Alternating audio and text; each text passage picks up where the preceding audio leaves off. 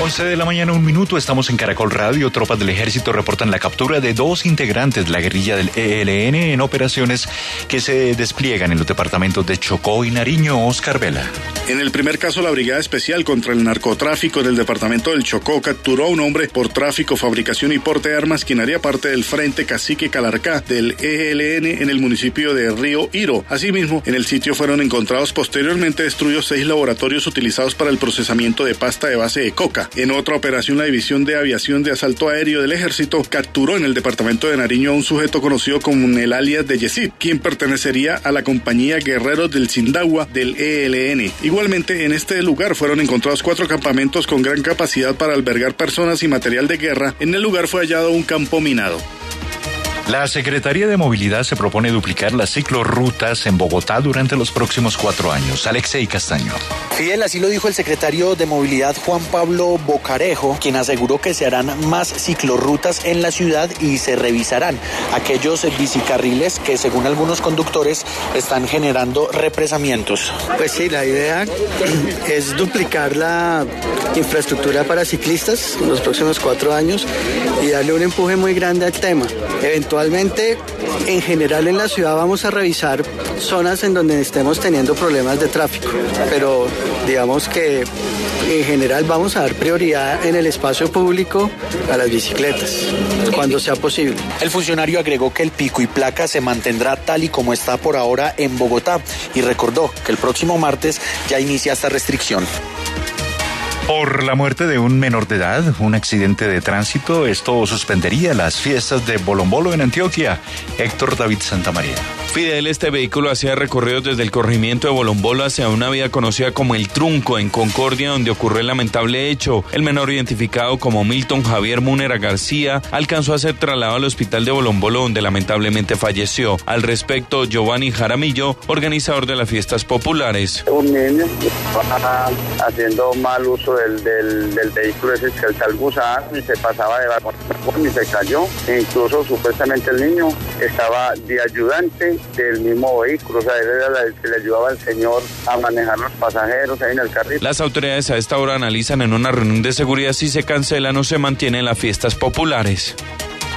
En el mundo aumentan a 81 los eh, muertos en un bombardeo ruso en el norte de Siria. Paula Andrea Suárez. Fidel, ya son 81 personas, entre ellas 52 civiles y presos y 23 yihadistas que han muerto luego de un bombardeo de aviones rusos contra un complejo que alberga un tribunal y una cárcel en la ciudad de Marat al-Nuaman, en el norte de Siria. Estos bombardeos coincidieron con la visita a Damasco del enviado especial de la ONU para Siria, Staffan de Mistura, que se entrevistó con el ministro de Asuntos Exteriores, Walid al-Maulem en el marco de las consultas encaminadas a los diálogos de paz con la oposición para las próximas semanas en Ginebra, Suiza. Rusia es uno de los principales aliados del gobierno de Bashar al-Assad y a finales de septiembre del año pasado comenzó una campaña de ataques aéreos en Siria, en su primera intervención militar para acabar con los yihadistas.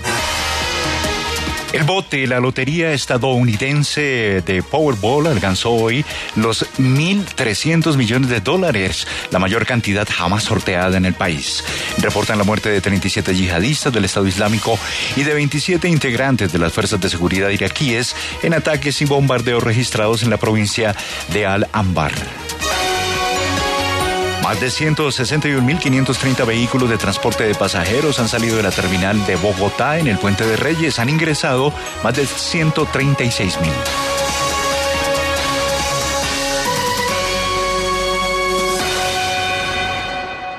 Más información y entretenimiento en www.caracol.com.co. En la Fundación Universitaria Juan de Castellanos somos una familia en donde te diviertes, aprendes valores, haces amigos, investigas, emprendes y estudias lo que tú quieres. Carrera 11, número 1144 en Tunja. PBX 742-2944.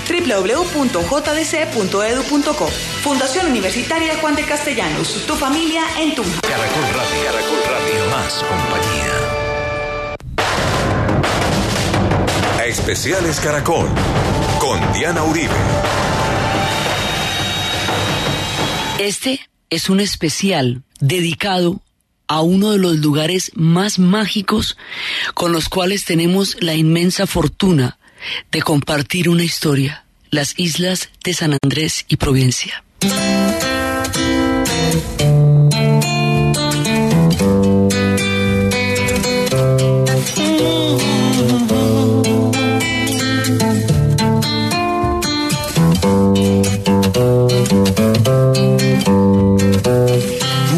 Caribbean, best is the beautiful island of San Andres.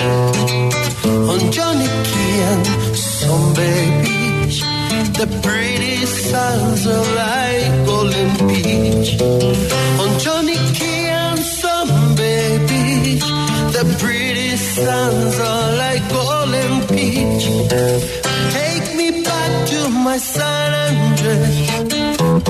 to the wave and the coral reefs. Back to be where the sun shines bright, where the sea changes colors day and night.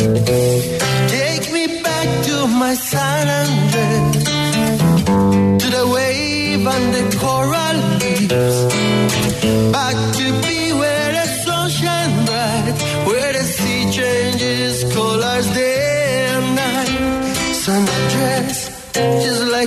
paradise with the coconut trees and the fireflies. And beneath the bright blue sky, the lovely people go passing by. And underneath the bright blue sky, the lovely people go passing by.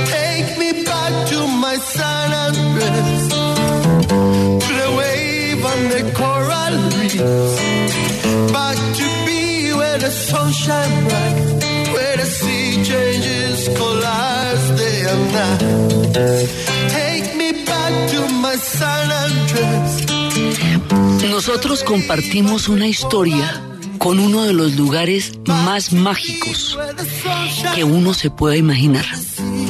Las islas de San Andrés y Providencia, que nos llaman hoy a un especial a través de su música y de su cultura, tienen unas características absolutamente particulares. Una historia que tiene otros orígenes, que tiene otras raíces, que tiene otras vertientes y que produce un tipo de magia muy especial. Ellos vienen de otro lado, forman parte de nuestro universo conceptual, pero sus orígenes son completamente diferentes y tienen un tesoro cultural que no siempre es visible porque son lugares tan, tan impresionantemente bellos y tienen unos mares de un grado de belleza que paraliza, pues porque la cantidad de colores que puede llegar a tener y de tonalidades que puede llegar a tener un mar como el de San Andrés o una belleza de isla como Providencia, produce un nivel de embrujo y de hipnotismo. Y eso es real, toda esa cantidad de belleza. La cantidad de cosas que suceden allá también se pueden ver, pero detrás de todo, digamos, de lo aparente, de lo visible, de la belleza impresionante de sus paisajes o de los comercios que pueden tener, que también son muy importantes, hay un tesoro que es la cultura de la gente de estas dos islas. Entonces, la cultura de la gente de San Andrés, Providencia y Santa Catalina es una cosa muy particular y es eh, bastante desconocida. Sus orígenes son totalmente distintos. Entonces, esto es un recorrido por la cultura, la diversidad, la multiculturalidad y todo esa, ese, ese mundo heterogéneo y mágico que se produce en esas islas. Es un tesoro evidente, pero a la vez oculto, porque está ahí, pero toca tener ojos para verlo. ¿De dónde vienen ellos? ¿A qué horas aparecieron? ¿Quién, ¿Cuáles son sus orígenes? Dicen que ellos originalmente, ellos fueron, digamos, parte de un proyecto puritano. Cuando van a llegar los habitantes de los que se tiene registro son puritanos, pero dice que cuando llegaron los puritanos, la isla no, las islas no estaban propiamente habitadas, sino que una comunidad que tiene fuertes raíces en la historia de la isla la visitaba, que son los indios misquitios. Los indios misquitios que quedan actualmente en el país de Nicaragua, ellos, estos indios misquitios, visitaban la comunidad, visitaban las islas con alguna frecuencia, no tenían un asentamiento allá pero eran frecuentemente eh, partícipes de la belleza de estas islas. Entonces, a ellos los van a fundar, digamos, los que van a llegar allá, lo que hace además su historia, una historia particular, es un proyecto puritano. Van a llegar eh, hacia más o menos el año 1527 van a llegar los primeros, van a llegar los puritanos, van a llegar los ingleses. Hay, mm, hay quienes vinculan este proyecto puritano con los proyectos puritanos que se estaban haciendo en Massachusetts también, que es la misma comunidad, dicen. Hay diferentes comunidades, pero el proyecto puritano era el resultado de las guerras religiosas en Europa.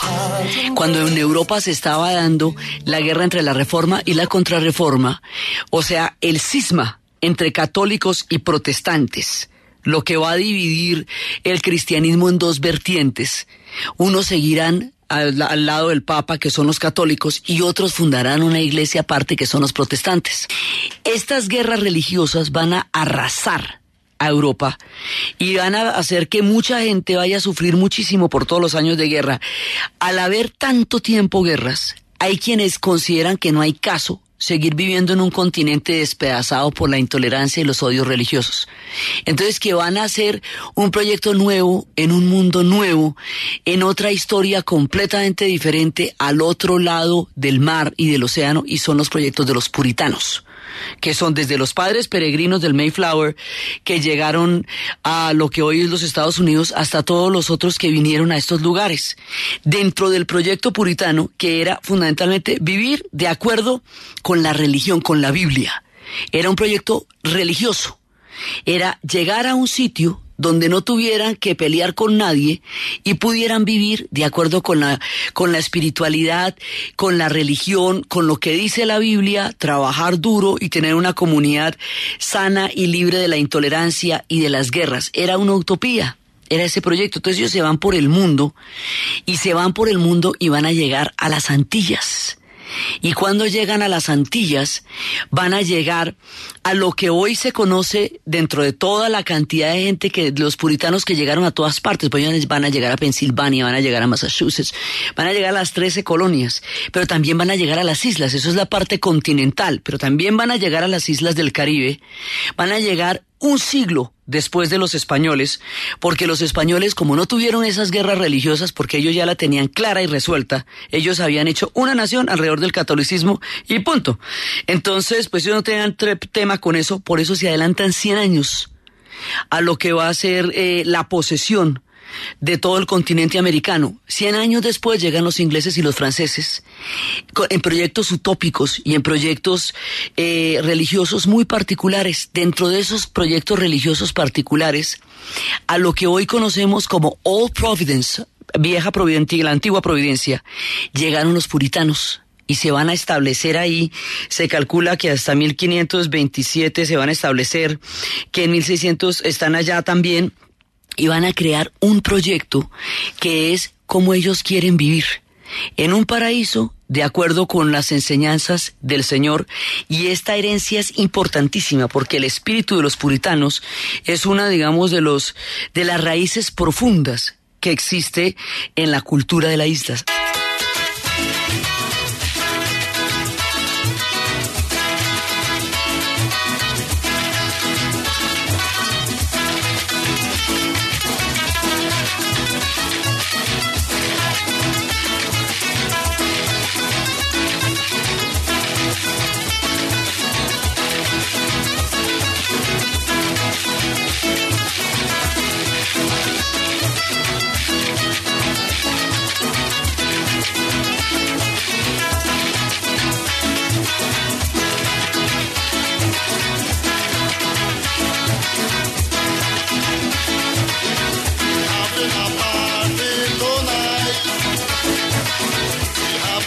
Todas las historias de la gente que va llegando a San Andrés y a Providencia se va formando una unidad cultural impresionante. Los primeros son los puritanos. Esto que estábamos escuchando es parte de la música de una de las leyendas de la isla. El ritmo es mentó. Y lo, esqui, y lo canta una de las leyendas de la isla que se llama Ben Green y el grupo Banana.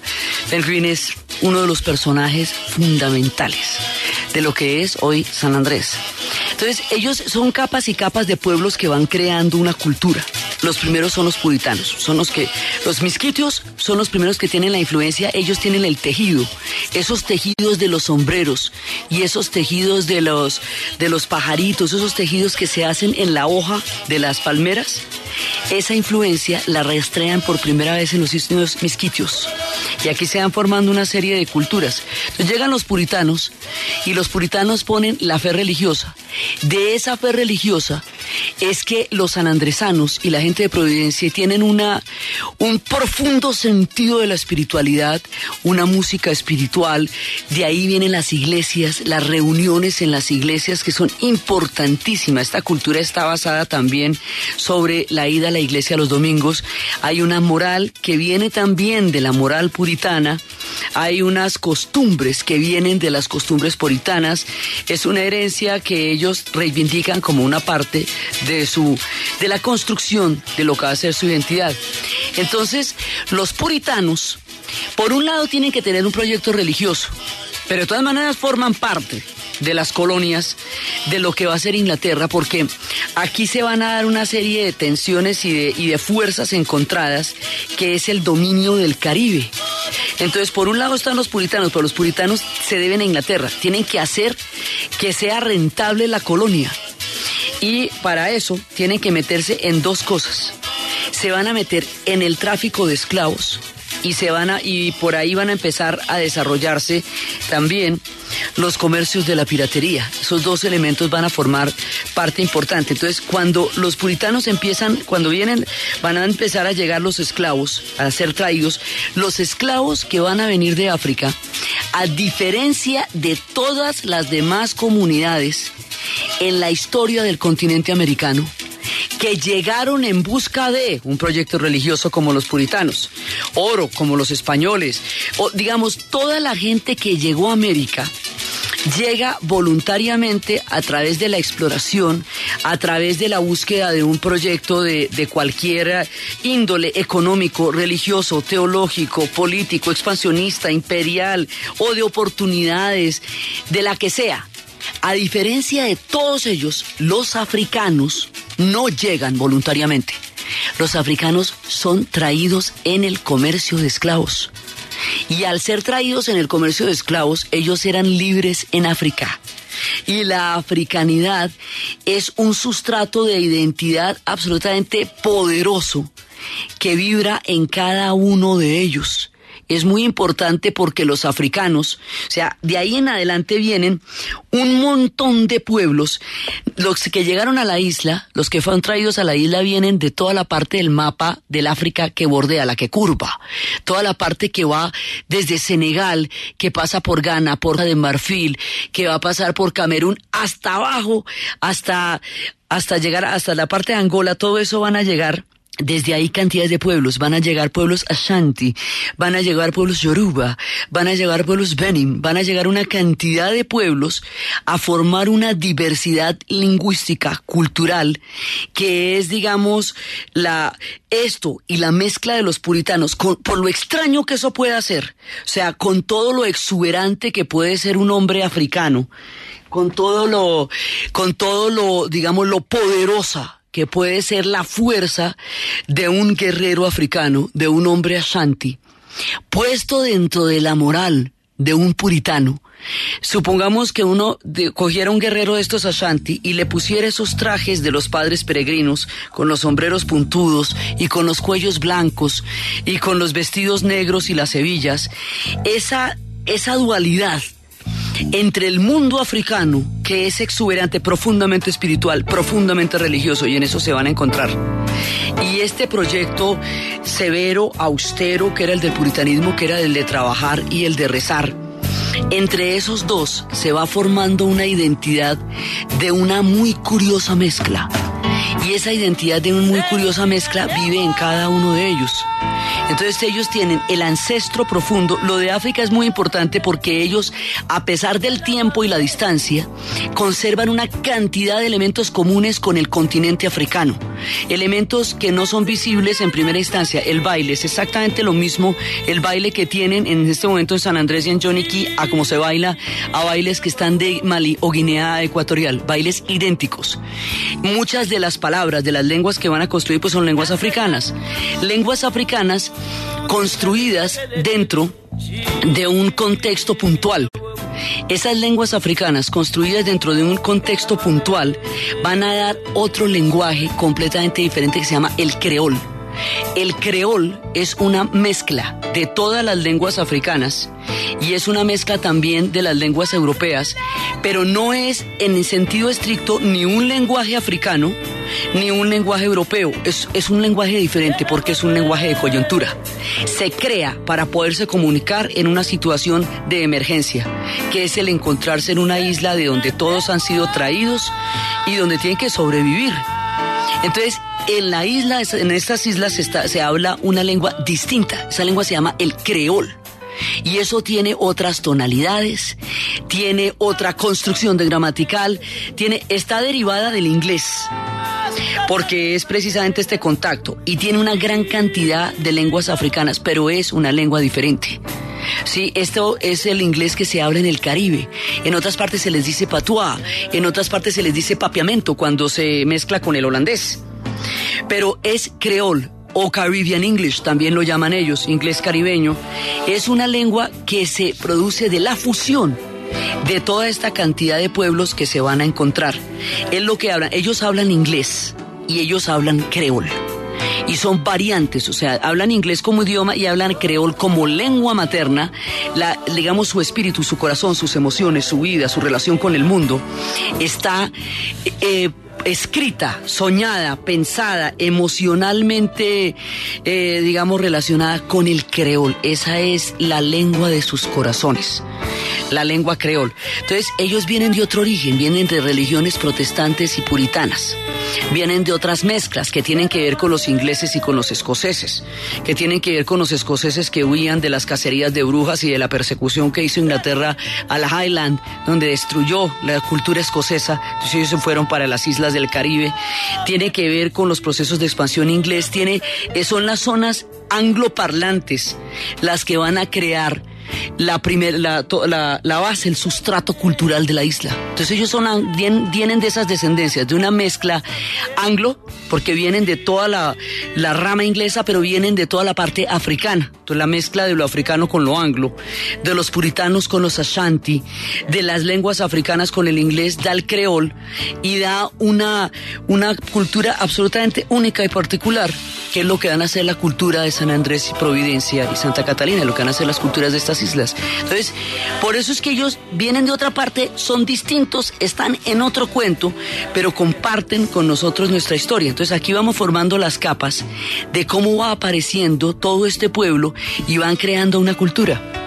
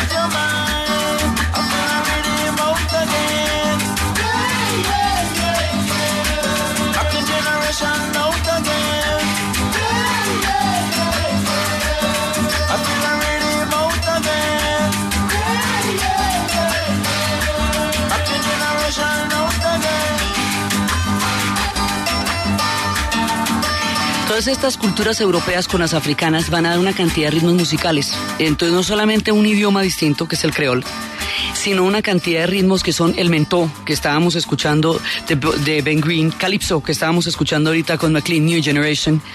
Van a dar pasillos. Esta gente tiene mentó, calipso, pasillos, una diversidad musical impresionante. Sotis, tienen bailes que recogen las ascendencias de todo, de todas esas diferentes historias y culturas que ha tenido la isla y la raíz africana que es definitiva y fundamental. Entonces, estos pueblos originalmente tienen su historia así como está, pero van a ser parte de un escenario de una guerra gigantesca que se va a dar a través de la piratería. Entonces, esa guerra gigantesca consiste en que España tomó el monopolio de todo el continente americano porque fue la primera que se lanza a la empresa de la colonización y es la que, la que por primera vez encuentra el continente en la gran aventura de Colón que se conoce como el descubrimiento. Entonces ellos entran, se asientan, toman posesión del continente, se demoran lo que necesitan demorarse en entender que llegaron a un continente porque primero llegaron por el Caribe, van encontrando los taínos en las primeras islas del Caribe y van encontrando todo este mundo y cuando ya están asentados y cuando ya tienen una hegemonía total, Inglaterra y Francia entran en la jugada. Cuando Inglaterra y Francia entran en la jugada, consideran que ahí hay un monopolio que es, digamos, una, un, un- tomarse solamente a través de los españoles las nuevas tierras. Entonces va a haber una lucha feroz entre los imperios, el imperio español y el imperio británico y los franceses por el control de los territorios en América.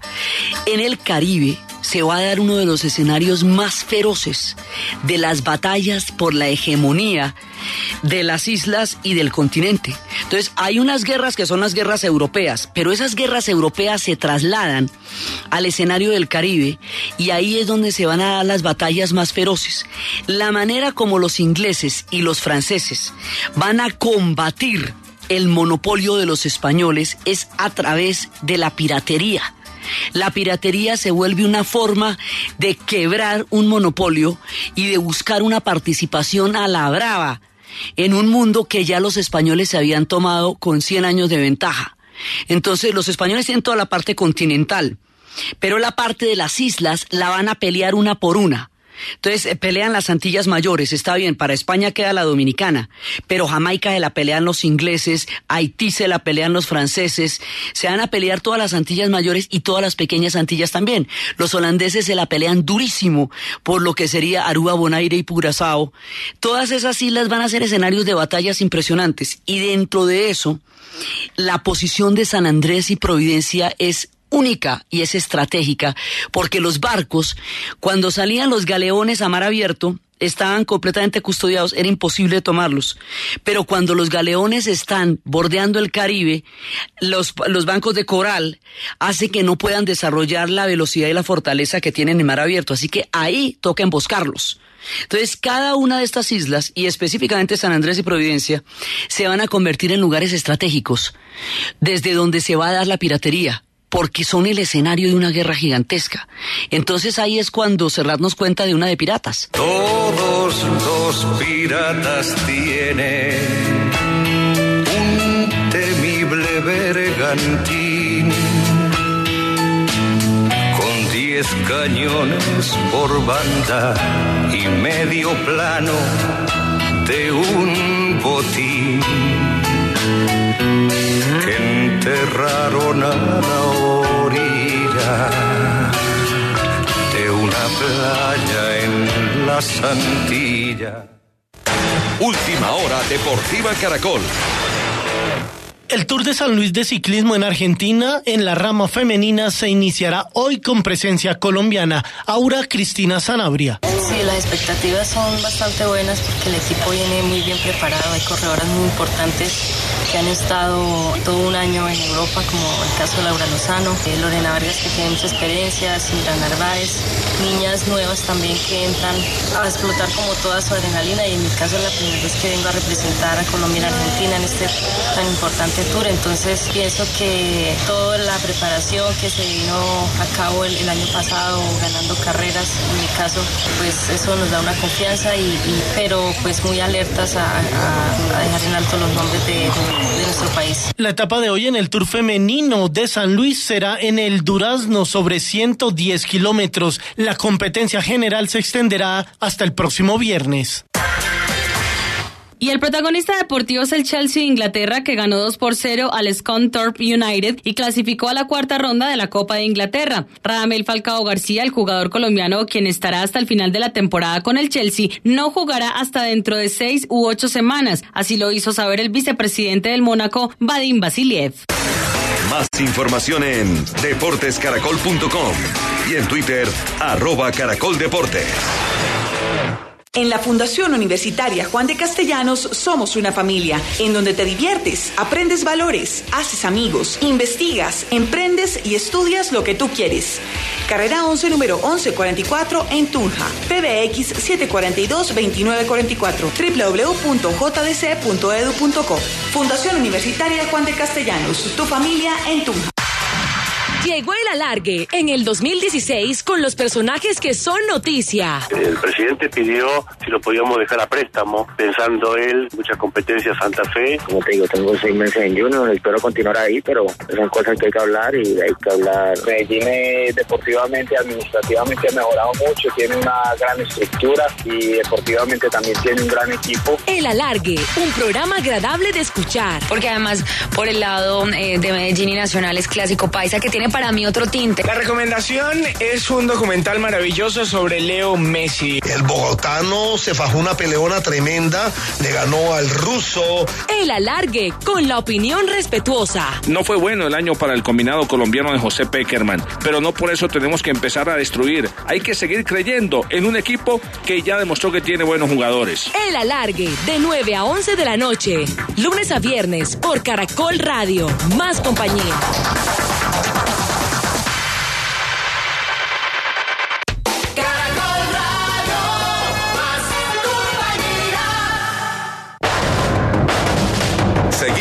En los especiales con Diana Uribe. Todos los piratas tienen. Entonces, desde el punto de vista de los españoles, pues los piratas son el horror de los horrores porque es el ataque al imperio, lo que trataba de desangrar el oro que salía de México y Perú. Desde el punto de vista de los ingleses, y desde el punto de vista de los franceses es su manera de luchar contra el monopolio. Entonces estos piratas tenían el apoyo de la corona británica, muchos de esos, por eso se llama la patente de corso, y hay uno que en particular va a ser importantísimo que es Drake. Francis Drake para los españoles es un pirata feroz.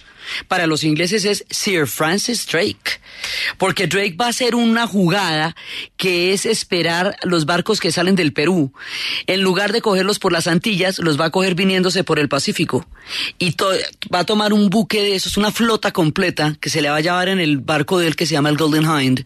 Y con esa flota es que Inglaterra va a ser capaz de sanear todas las finanzas y tener la plata para las empresas de colonización. Así de importante era, digamos, era, era desangrar el río del flujo de oro que pasaba de España, del continente para España y desangrarlo a través de las Antillas. Entonces, eh, por eso es que la historia de piratas es ancestral allá, porque fue la manera como se dio esas guerras y por eso en San Andrés hay una cueva de Morgan porque estos, Drake y Morgan y todos ellos pues pasearon por todas las Antillas, escondieron efectivamente tesoros, emboscaron galeones que salían, de eso se trataba todo. Y hay una tradición de piratería desde esa, pues digamos, hay una, se formó las rutas, porque dentro de todo lo que va a ser la pelea de los imperios, Aquí se van a formar las rutas, entonces las Antillas van a ser la ruta de lo que sea, primero la ruta del imperio español y de la piratería, y a medida que vayan cambiando las mareas de la historia, van a ser rutas de cosas diferentes, pero siempre van a ser rutas. Y van a ser pueblos navegantes, es su destino, su condición, son hombres de mar, son profundos conocedores de los mares. Y entonces ahí están los piratas, está el tráfico de esclavos que trae el dolor y trae todo el sometimiento, pero trae la musicalidad, trae la herencia espiritual, trae la riqueza de un mundo que lleva a esta gente en sus corazones. Los pueblos africanos, cuando llegan eh, de la esclavitud, no pueden traer su cultura porque además van a ser metidos dentro de otros esquemas religiosos. Entonces, lo único que ellos pueden traer no van a ser aceptados en igualdad de condiciones a donde los llevan y los van a sacar de la cultura de donde provienen. Ellos quedan en un limbo en el cual solo la música llena la posibilidad de vivir y de existir. Por eso la música es indisoluble de las comunidades africanas. Entonces, con todo este espectro, con el proyecto de los puritanos, con las guerras entre los imperios, entonces en una de esas guerras llega España y logra sacar a los ingleses de la isla, porque todo el tiempo el imperio español y el, y el imperio británico se están disputando a dentelladas la posesión de San Andrés, Providencia y Santa Catalina, por lo, por lo estratégico que es eso. Entonces se lo están disputando a mordiscos.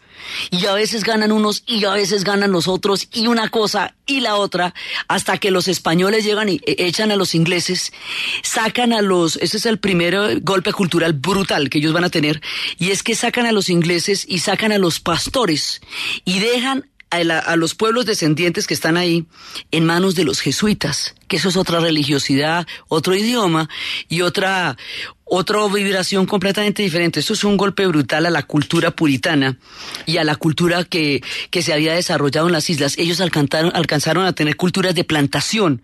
Por eso la herencia de la agricultura es importantísima. Los hombres agricultores dentro de las islas son raíces profundas de la cultura que ellos tienen. Ellos son, eh, son hombres de la tierra y hombres del mar son pescadores y son agricultores, porque eso alcanzó a tener una cultura de plantación. Entonces llegan los del imperio español y toman posesión de la isla. Y esto, digamos, dentro de todas las batallas. Y de ahí en adelante, porque uno dice, bueno, entonces aquí cómo llegaron a estar donde están, digamos, cómo llegaron a relacionarse. Pues porque ellos van a tomar posesión de la isla los españoles. Y luego cuando se produzca la independencia y se produzca el proyecto de la Gran Colombia, a los, pero al, al de los ocho días después de la independencia, porque ellos se precian de haberse unido al proyecto de la Gran Colombia siete años después de la batalla de Boyacá. Entonces, después de siete años, ellos se unen al proyecto de la, de, de la Gran Colombia y empiezan a compartir con nosotros una historia que viene distinta para ellos, pero que empieza a tener rasgos comunes en la medida en que queden metidos dentro del proyecto de la Gran Colombia. Las islas de San Andrés y Providencia comparten historia, cultura y sangre con gente de bastimento en Panamá y con Corn Island, otra isla, y con, digamos, es una cultura que tiene un, un mundo interior donde todos son parientes y que están en diferentes geografías. Hoy por eso corresponde a distintos países, pero ellos son los mismos. Los de Corn Island, los de Bastimento, los de San Andrés y Providencia, tienen una, una misma afiliación de sangre y de apellidos. Los apellidos de la isla pues son los Archibald, Robinson, Newell, que son toda la gente que va, que va poblando esta isla. Entonces, estos pueblos con esta identidad quedan metidos dentro de la Gran Colombia por la vida de la independencia de los españoles, después de que ellos habían sido eh, arrebatados por España en su lucha de hegemonía contra Inglaterra por los mares. Entonces quedan metidos dentro de la Gran Colombia con toda esta cultura y ese acervo y empiezan a tomar contacto con una cultura distintísima, que es la cultura que se está formando en la Gran Colombia. Y así van teniendo una comunidad que de toda esta herencia es una comunidad pesquera, es una comunidad agrícola, es una comunidad profundamente espiritual que va a la iglesia los domingos, es una comunidad africana danzarina, mágica, musical, y van desarrollando su isla, su isla la que ellos tienen.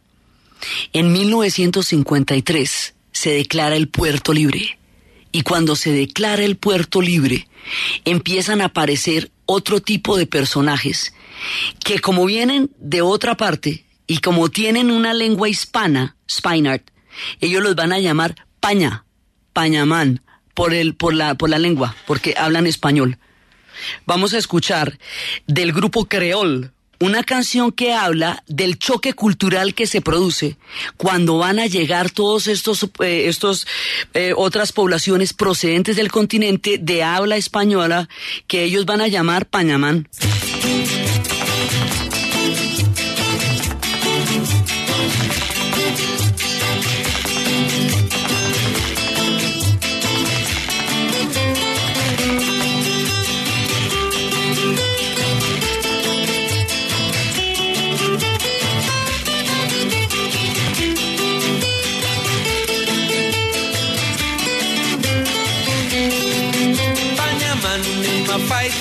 Dominion, living in a native land, the land which supposed to be war inheritance from war grandparents.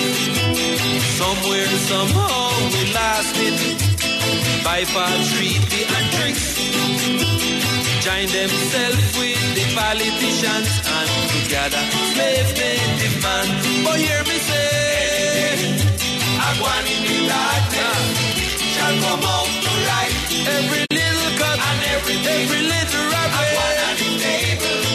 La llegada de los pañas supone un choque cultural violento, fuerte, muy fuerte. Entonces aquí se va a declarar el puerto libre. El puerto libre significa que las mercancías que pasan por San Andrés y por San Andrés, Providencia, se van a mantener aislada como su pequeña comunidad que hoy día tiene 5.000 habitantes. Y, digamos, logra un bajo perfil dentro de toda la llegada de lo que va a ser el puerto libre. Entonces, cuando llega el puerto libre, llegan por un lado gente del continente. Los del grupo Creol registran este choque como esta, digamos, este impacto. Dicen que ellos tenían su cultura nativa, que era una cultura que debía promover y sacar adelante una herencia y que llegaron con trucos y ardides los pañamán y que los sometieron y los pusieron a trabajar para ellos y los pusieron a servirles a ellos y que ellos no entendieron a qué horas pasó eso y a qué horas empezaron a perder el control sobre sus islas y el control sobre su cultura. Eso es lo que dice Creol en Pañamán. Entonces, ¿cómo es que se va a producir esto? Resulta que el puerto libre es un empuje económico muy grande que va trayendo otras poblaciones. Va trayendo las poblaciones de la gente que viene huyendo de unas guerras bárbaras, de reparticiones, de todas las historias, va trayendo los árabes.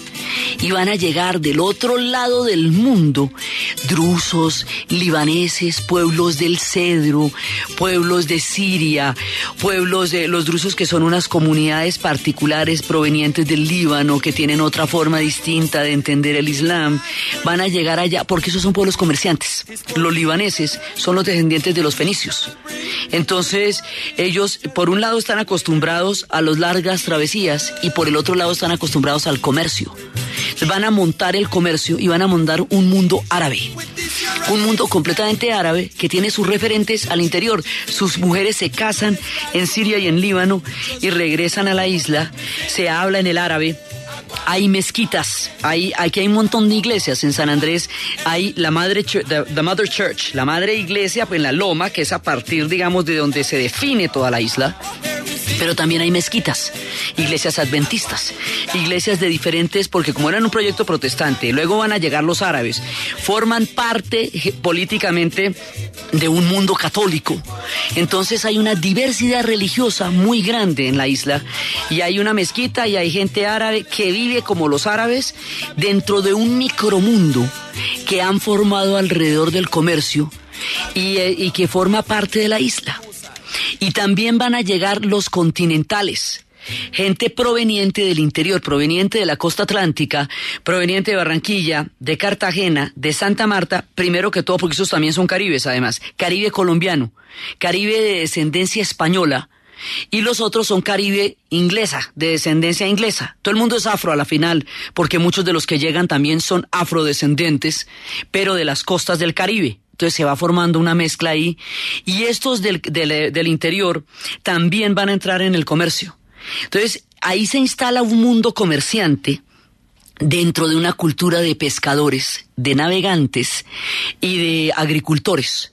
Eso supone un choque grandísimo. Y la cultura, que hoy ellos se llaman a sí mismos raizal, empieza a sentir que se ve cercada en su propia isla. Por eso la, la, actitud de Providencia es tan, digamos, tan contundente en términos de mantenerse un poco al margen de todas las flujos y las corrientes de la historia. Entonces, pero van a entrar todos a formar una parte de la isla y ahí están. Todos, cada uno tiene una razón para poder llegar a esa isla, cada uno tiene un pedazo de cielo y de paraíso que comparte ahí. Entonces, la cultura raizal se repliega, se repliega hacia la laguna, se repliega hacia la montaña, hacia la loma, en un mundo que no comprenden, con unos códigos que no se imaginan que son, porque el puerto libre lo montaron otros pueblos con otros códigos que no, que no significaban nada para la gente de la isla. Ahí surge la necesidad grandísima de afianzar la cultura raizal para poderse ver dentro de su propia identidad y eso está en la música. Vamos a escuchar a Joe Sapp con dos, eh, hay una parte donde él habla de las raíces y en la otra donde habla de qué significa ser un hombre que nació en la isla. Entonces las, las raíces y la cultura, que se vuelve una cosa importantísima.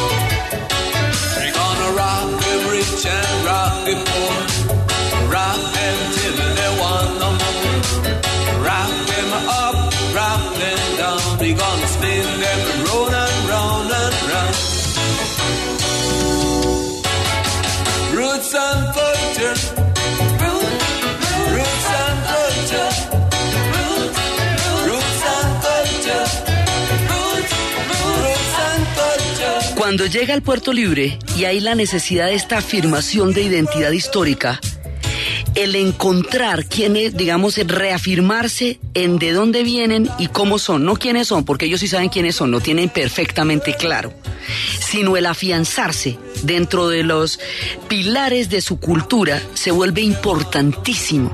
Entonces, por eso es que Joseph nos habla de encontrar una oportunidad en las raíces y en la cultura, y también nos va a definir quién es él. Es un isleño, un hombre nacido en la isla, Born Islander.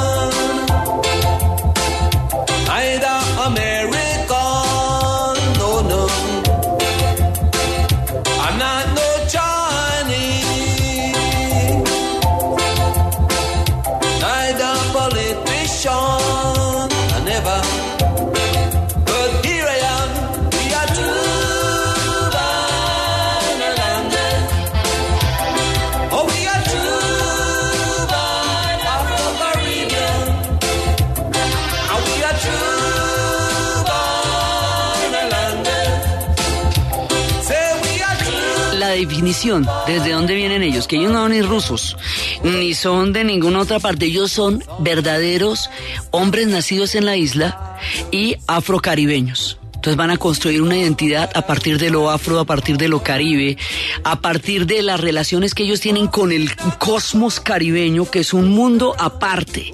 Tiene lazos con los diferentes continentes, pero es un mundo aparte. Entonces ellos tienen una cultura fuertísima y comparten con nosotros las fechas como el 20 de julio y el 7 de agosto, donde se hacen los desfiles más impresionantes, donde hay un rasgo simbólico profundo de colombianidad. Y en esos desfiles aparece toda la historia que ellos tienen. Entonces en esos desfiles van apareciendo trajes que vienen de Nueva Orleans, de las, de la, de las partes en que ellos comparten esa cultura, trajes que vienen de Escocia, trajes que vienen de África. En un desfile de esos se puede ver toda esta cultura bailando bajo ese sol delicioso en una fiesta impresionante, toda la fusión de lo que esta gente se ve en los días de la colombianidad, que son el 20 de julio y el 7 de agosto. Todo el mundo estrena, todo el mundo rumbea y todo el mundo entra en contacto con un mundo colombiano esos dos días. El resto de los días se debaten entre todas las tensiones de todos los pueblos que han poblado, que han, llegado allá, pero que forman en últimas una multiculturalidad mágica e impresionante. Entonces, cuando hay esa mm, necesidad tan grande de afianzar la cultura raizal, de hacerla visible, de apropiarse de ella, de instalarse en ella como una manera de enfrentar las condiciones de los cambios de la historia, porque ellos la, historia les va a cambiar muchísimo a partir del Puerto Libre. Entonces eso hace que el término raizal y la cultura raizal se conviertan en un imaginario importantísimo para ellos. Mientras tanto, los árabes tienen su mundo, la gente del interior tiene su mundo que llegó allá, el Pañamán, y se van creando mundos y mundos y mundos y mundos allá. Entonces hay mundos comerciantes, hay mundos religiosos, hay, y todo el mundo coexiste. Hay tensiones, sí, pero esas tensiones nunca traspasan el respeto ni a la vida ni a la integridad del otro. Son tensas, pero también son formas que van encontrando a lo largo de la historia una convivencia bajo el sol, una manera en que todos se pongan de acuerdo en el arco iris y en que la cultura raizal tenga su vigencia y su respeto y su lugar en la historia, su lugar el que, el que ellos reclaman. Cuando la búsqueda de esta cultura, el afianzamiento de esta cultura raizal se hace tan importante, la influencia de Bob Marley llega a la isla y llegan los rastas. Y los rastas son la afirmación de ese mundo afro de ese mundo místico, de ese mundo religioso, de ese mundo espiritual y de ese mundo de danza y de ese mundo cósmico son la afirmación de eso. Ese es el sentido que tienen los rastas allá. Entonces Bob Marley nos habla del nati. Nati es la, el dread, o sea, la manera como el rasta se identifica gestualmente es a través de la, de la manera como tiene el pelo. Eso tiene que ver con Rastafari, tiene que ver con el león de Judá, tiene que ver con Etiopía, que es de donde viene el mundo de los rastafarianos.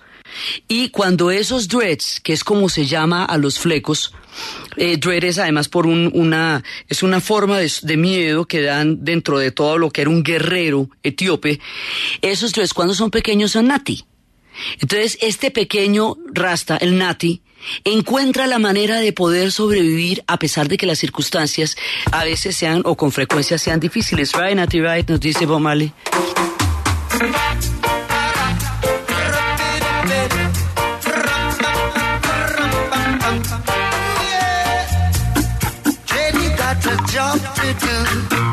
he's got to fulfill that mission. Yeah. To see his earth will be their greatest ambition. Yeah. But we will survive in this world of competition. Cause no matter what they do. El Nati, que es este joven rasta, tiene que enfrentar mundos de confusión, tiene que enfrentar mundos de, de, fusiones, tiene que enfrentar muchas dificultades, pero siempre va a encontrar la manera de salir adelante y es por el fuego, por el fuego que tiene adentro, por ese fuego del espíritu que siempre le va a dar una brújula y un camino y una salida y un lugar al Nati y al Rasta. Entonces, los Rasta encuentran en San Andrés, pues tienen toda la influencia de Jamaica, que es por donde el mundo va a conocer la doctrina rastafariana. Entonces, así como hay un proyecto puritano que era religioso, hay un proyecto protestante, hay un proyecto rastafari también. Y ese proyecto rastafari viene de cómo a partir de una herencia espiritual de Haile Selassie, que es el primer, el, el último emperador negro coronado en Etiopía. Etiopía fue el único país que no fue colonizado. Por eso es, digamos, una, una herencia espiritual. Esto proviene del judaísmo por un lado y proviene por otro lado de un antiguo cristianismo. Esta religión rastafariana habla de Sión como la tierra donde ellos espiritualmente pertenecen y habla de la Babilón como la tierra donde están en condición de exilio, haciendo una, una analogía espiritual con la historia del pueblo judío. Entonces, la Babilón son las grandes capitales, son Nueva York, París, pero también la aquí cualquier lugar donde el Rasta esté en unas condiciones de desventaja histórica, para ellos es la Babilón. Y Zion es la tierra a donde ellos deben llegar espiritualmente. Y Haile Selassie es el, el digamos, su referente histórico y ya, que es Jehová, es su Dios. Ese es el mismo Dios de los cristianos, es el mismo Dios de los protestantes, es el mismo Dios, es, es su Dios dentro del mundo de donde ellos vienen, dentro de toda la, la influencia también puritana y anglo, pero es su Dios diferente, aunque es el mismo Dios. Pero ellos son la gente de Ya, Ya People. Entonces, esta gente de Ya también vive en la isla, trabaja en Johnny Key, duro trabaja en Johnny Key. Y aquí se van creando una cantidad de comunidades. Entonces los rastas con sus referencias de Bob Marley, con la música de Lucky Dubby, con la música de Alpha Blondie, que son los que les traen a ellos toda la fuerza histórica para mantener su identidad y su hilo desde el África hasta los días en que ellos viven actualmente, también ellos son una parte sustancial de la isla, son raizales. A esta isla tan maravillosa, a todo, a, a los espíritus que ellos pueden convocar, a los eventos tan lindos que pueden hacer, a sus ferias del libro, a sus festivales, a todos los espíritus que ellos son capaces de de convocar y de atraer, hemos rendido este homenaje, este especial, esta mirada, es solo una mirada, es solo una aproximación a la riqueza y a la belleza de la isla de San Andrés, Providencia y Santa Catalina. Entonces, desde los espacios, de lo más profundo de la magia, desde los tiempos de los puritanos, desde la llegada de los africanos, desde la presencia de los rastas, desde los mundos árabes, desde los mundos pañas, desde el sol que los irradia a ellos, desde sus mitos, desde sus leyendas, desde el brother Anansi, desde sus lagunas, desde el paraíso tan maravilloso con que el cielo ha dotado a estos pueblos tan absolutamente bellos. En la narración Diana Uribe, en la producción Jesse Rodríguez. Y para ustedes, feliz fin de semana.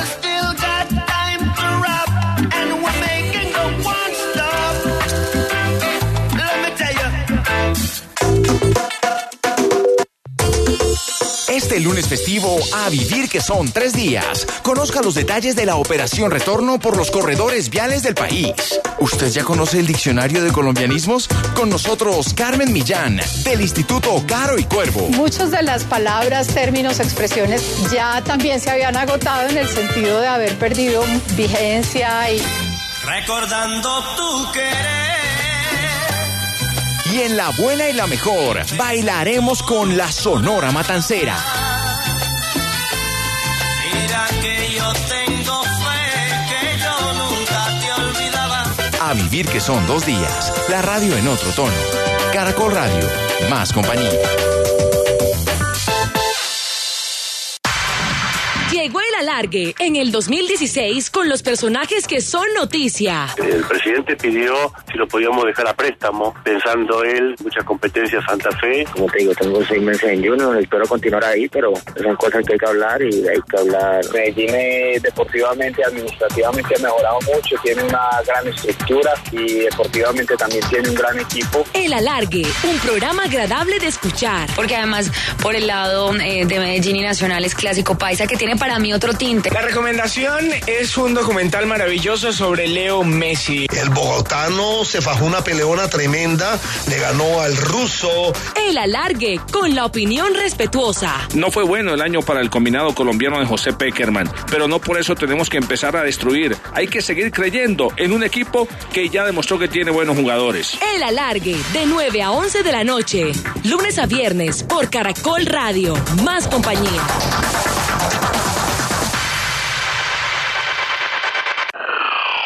La cita mundial del deporte, en la que los continentes se hacen uno a través de la radio, es en el Carrusel Mundial.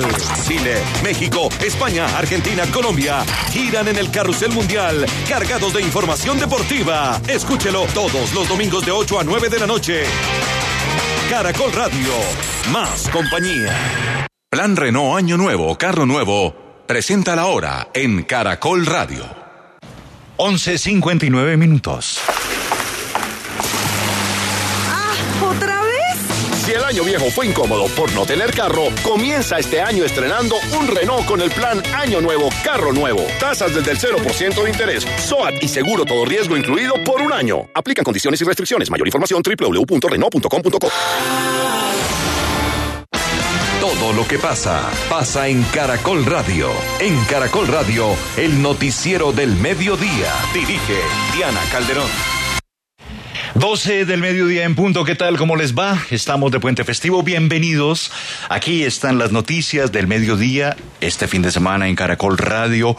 Y bueno, son muchos los detalles porque crece la película del Chapo Guzmán tras su recaptura al mejor estilo de Hollywood.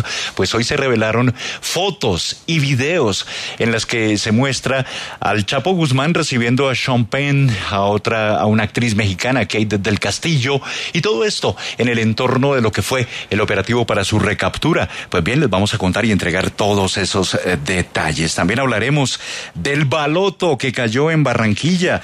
Atención que se presentó un accidente de tránsito muy grave. Deja tres personas muertas, tres más heridas.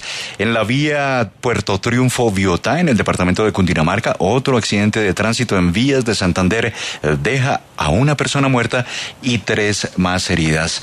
Les eh, contaremos qué ocurre con el tema del Kimbo. ¿Por qué? Porque ya se están evidenciando aspectos de contaminación ambiental como consecuencia del agua que sale del Quimbo hacia Betania y que luego se espera después de las 5 de la tarde o en la noche